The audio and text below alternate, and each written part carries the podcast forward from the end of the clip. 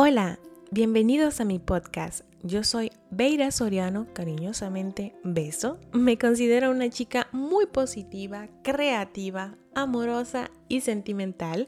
Hace unos años me mudé a Francia y pasé de ser esta chica súper profesional, trabajadora y muy, muy, muy ocupada a ser emprendedora, ama de casa, amante de la naturaleza, el tiempo en familia, la alimentación saludable y el minimalismo pero sobre todo una chica que ama el té, las buenas conversaciones y la gente que transforma. Es por esto que he decidido crear este podcast, porque quiero hablarte cómo este gran cambio de vida y cada uno de estos temas han hecho la persona que soy hoy en día. Puedes encontrarme en YouTube, Instagram y Facebook como Beso Dominicana. Comencemos. Quiero hablarte sobre el azúcar y es que estaba escuchando una entrevista que le hizo Jimena de la Serna del canal de Functional Female Force, que por cierto si no la sigues te recomiendo muchísimo su canal, sobre todo si eres una persona que te interesa mucho la nutrición como yo, la alimentación saludable, funcional, sobre todo si te interesas mucho por la salud hormonal, que es muy importante.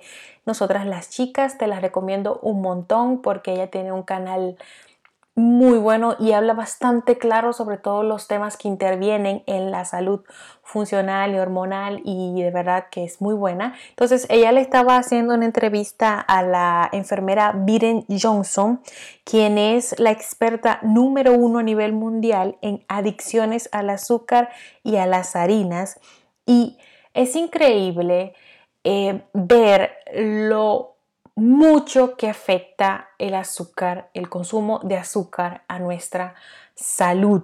Sobre todo lo muy aditiva que es. O sea, no te das cuenta lo difícil que es, o sea, lo adictiva que es el azúcar hasta que intentas dejar de comer productos altos en azúcar. Y lo impactante de esta eh, señora es que ella no trata las adicciones como una adicción al azúcar, una adicción a la harina, ella trata al cerebro aditivo, que es el, principal, que es la situación principal, que es ahí donde se concentra todo. Y es que realmente nosotros tenemos que desarrollar una relación sana con la comida eh, la comida debería ser alimentación y nutrición. No verla como, en serio, nos hemos como que llenado de, sentimientos con respecto a la comida, de manera que, que nos afecta de tal manera que, que, es que no puedo dejar de comerlo porque es que eso me recuerda, porque eso me, lleva a tal fecha, a tal cosa que hice, a tal cosa que pasó y lo comí ese día. Entonces la comida debemos verla como eso, como nutrición, como alimentación. Y lo necesitamos, o sea, verlo como lo necesitamos para estar vivo, para estar en salud, eso, eso, no sé si me van entendiendo. Entonces, hemos desarrollado ese sentimiento nocivo con la comida también debido a que el azúcar, bueno, para que me entiendan bien, nosotros podemos obtener ese combustible, esa energía que necesitamos para hacer cosas el día a día, para caminar, para todo, para pensar, del azúcar o de la grasa. Existen tres macros, el azúcar, o sea, los carbohidratos, las proteínas y la grasa. Podemos obtener energía tanto de los carbohidratos como de la grasa. El problema de los carbohidratos, de del azúcar en sí, no quiero decir carbohidratos porque hay carbohidratos buenos que, o sea, que, y que son buenos y necesarios para la salud. El azúcar, el problema del azúcar es que es fluctuosa, es cambiante y tiene unos picos o sea, esos momentos que te da ese deseo de comer algo porque te da hambre, da mucha ansiedad, te da hambre y te pones nerviosa, necesitas comer algo, esa desesperación, eso no es normal. O sea, las dietas altas en azúcar normalmente te, te dicen, te recomiendan comer hasta seis veces al día. Sin embargo, las dietas altas en nutrientes, altas en proteína, alta en grasa, tú comes una o dos veces y estás completamente bien durante todo el día y no necesitas comer más, porque estar comiendo tanto tampoco es bueno. Y esos cambios, o sea, comemos tanto y esa hambre constante es debido a ese sub y baja del azúcar que el azúcar nos produce para seguir comiendo. Necesito energía, necesito, necesito comer algo, necesito un chocolatico, necesito algo dulce. Eso lo hace el azúcar. Y es el azúcar lo que nos daña sentimentalmente. Comenzamos a tener depresión, comenzamos a tener enfermedades cardiovasculares, comenzamos a tener... Todo eso es causado a, es a causa de la alta ingesta de alimentos altos en azúcar. Y bueno, eh, según ella, eh, la enfermera, para volver con la entrevista, según ella dice, el azúcar tiene propiedad real para cambiar la química del cerebro. O sea, no quiere decir que si tú eres una persona que come azúcar, eh, no sé, varias veces, eh, un tecito en la tarde, no quiere decir que seas, que tengas una adicción. Pero el problema es que si tienes un sistema de recompensa sensible, o sea, si eres una persona sensible, eso es lo que te puede causar que te vuelvas adicto al azúcar. Por ese problema de que creamos un vínculo con la comida que puede que no sea sano. Llevar esa relación sana con la alimentación es muy importante. Entonces, ella dijo algo que de hecho hasta lo escribí para decirlo directamente de sus palabras. Ella decía que nunca ha conocido, o sea, yo tampoco, nadie ha conocido nunca a una persona que se esconda, coma escondidas o que mienta sobre comer pescado, bacalao, pepino, ¿verdad? No. Sin embargo, sí que, sabes, has conocido, has visto alguna persona que haga este tipo de cosas para comer cosas dulces, cosas azucaradas, como el chocolate, el helado, el bizcocho, galletas, harinas, pizza, esas cosas. La gente que se come la galletica escondido para no darle a nadie. Los niños que esconden los dulces para comérselo. O sea, esas conductas son debido a esa ese descontrol que te causa el azúcar. Y la comida debería, o sea, deberíamos tener un control con la comida, esa, esa, relación sana, como yo le digo. También ella decía otra cosa que me apunté aquí para contarles. Ella decía que antes en las casas se tenían tarros de azúcar. Hoy en día tú vas a una casa y tú le preguntas a alguien si tiene azúcar y te va a decir que no. ¿Y saben por qué es? Porque hoy en día el azúcar se le agrega a todos los productos procesados. Bueno, no voy a decir a todos, porque yo que ya he aprendido a leer las etiquetas, eh, buscando bien he encontrado cosas buenas. Y les voy a explicar en este audio cómo leer las etiquetas para que para que aprendan y tengamos esa información que es muy importante. Ella eh, decía también que el 85% del azúcar que, o sea, la obtenemos de la comida, de lo que comemos diariamente, de lo que comemos como comida normal, comida sana, que entre comillas no lo es porque está llena de azúcar. Y el azúcar lo utilizan las industrias, las grandes eh, industrias para como conservante, para conservar esos productos enlatados y, esas cosas. O sea, el tener este tipo de, acciones, de actitudes, este problema, no quiere decir que, estemos enfermos. Quiere decir que tenemos una dependencia. Quiere, quiere decir que, que, esa, que la comida ha afectado esa parte del cerebro y es debido la cantidad de productos procesados que existen hoy en día. Entonces, ¿cómo leer las etiquetas? Que quiero por favor eh, explicarles porque yo cuando aprendí esto, yo dije, oh, wow. Y ahora hoy en día cada vez que voy al supermercado y voy a comprar algo, leo y miro qué tiene para yo estar segura y no estar comprando una cosa por otra. ¿Qué pasa?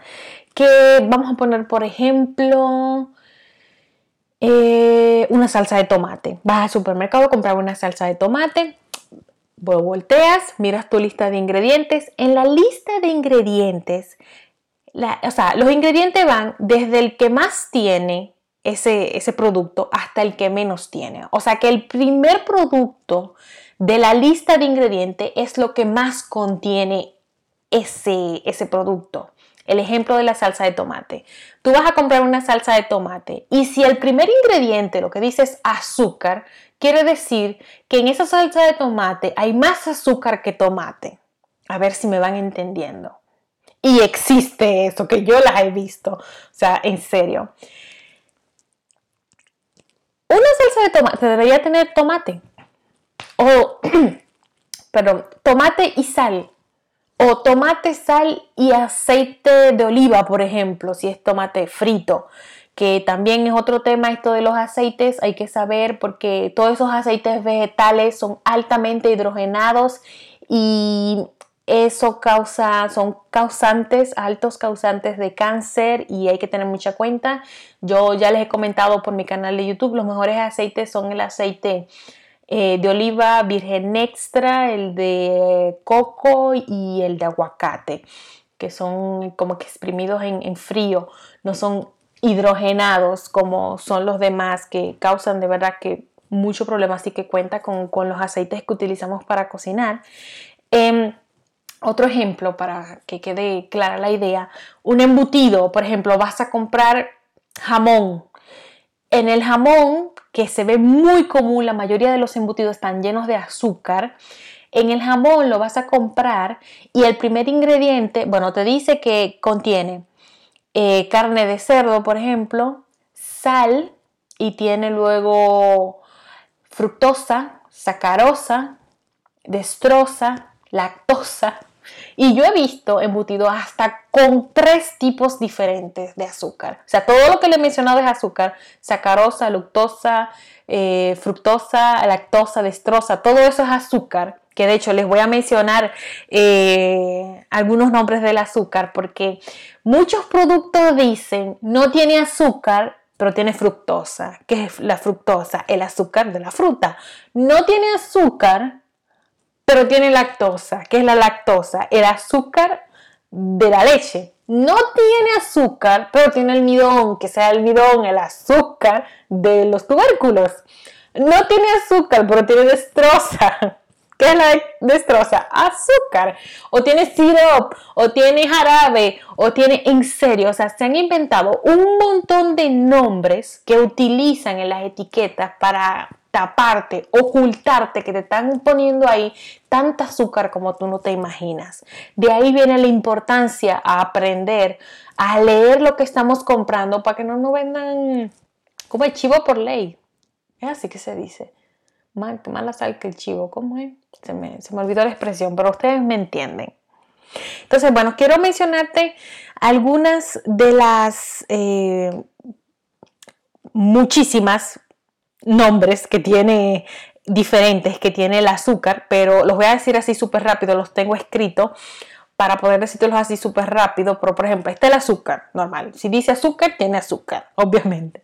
El azúcar de caña, el azúcar de remolacha, el azúcar bruta, el azúcar granulada, el azúcar invertida, el azúcar morena, el azúcar de agave o el jarabe de agave, la destrosa, fructosa, galactosa, glucosa, lactosa, maltosa, sacarosa, silosis, oscilosas, osilosa.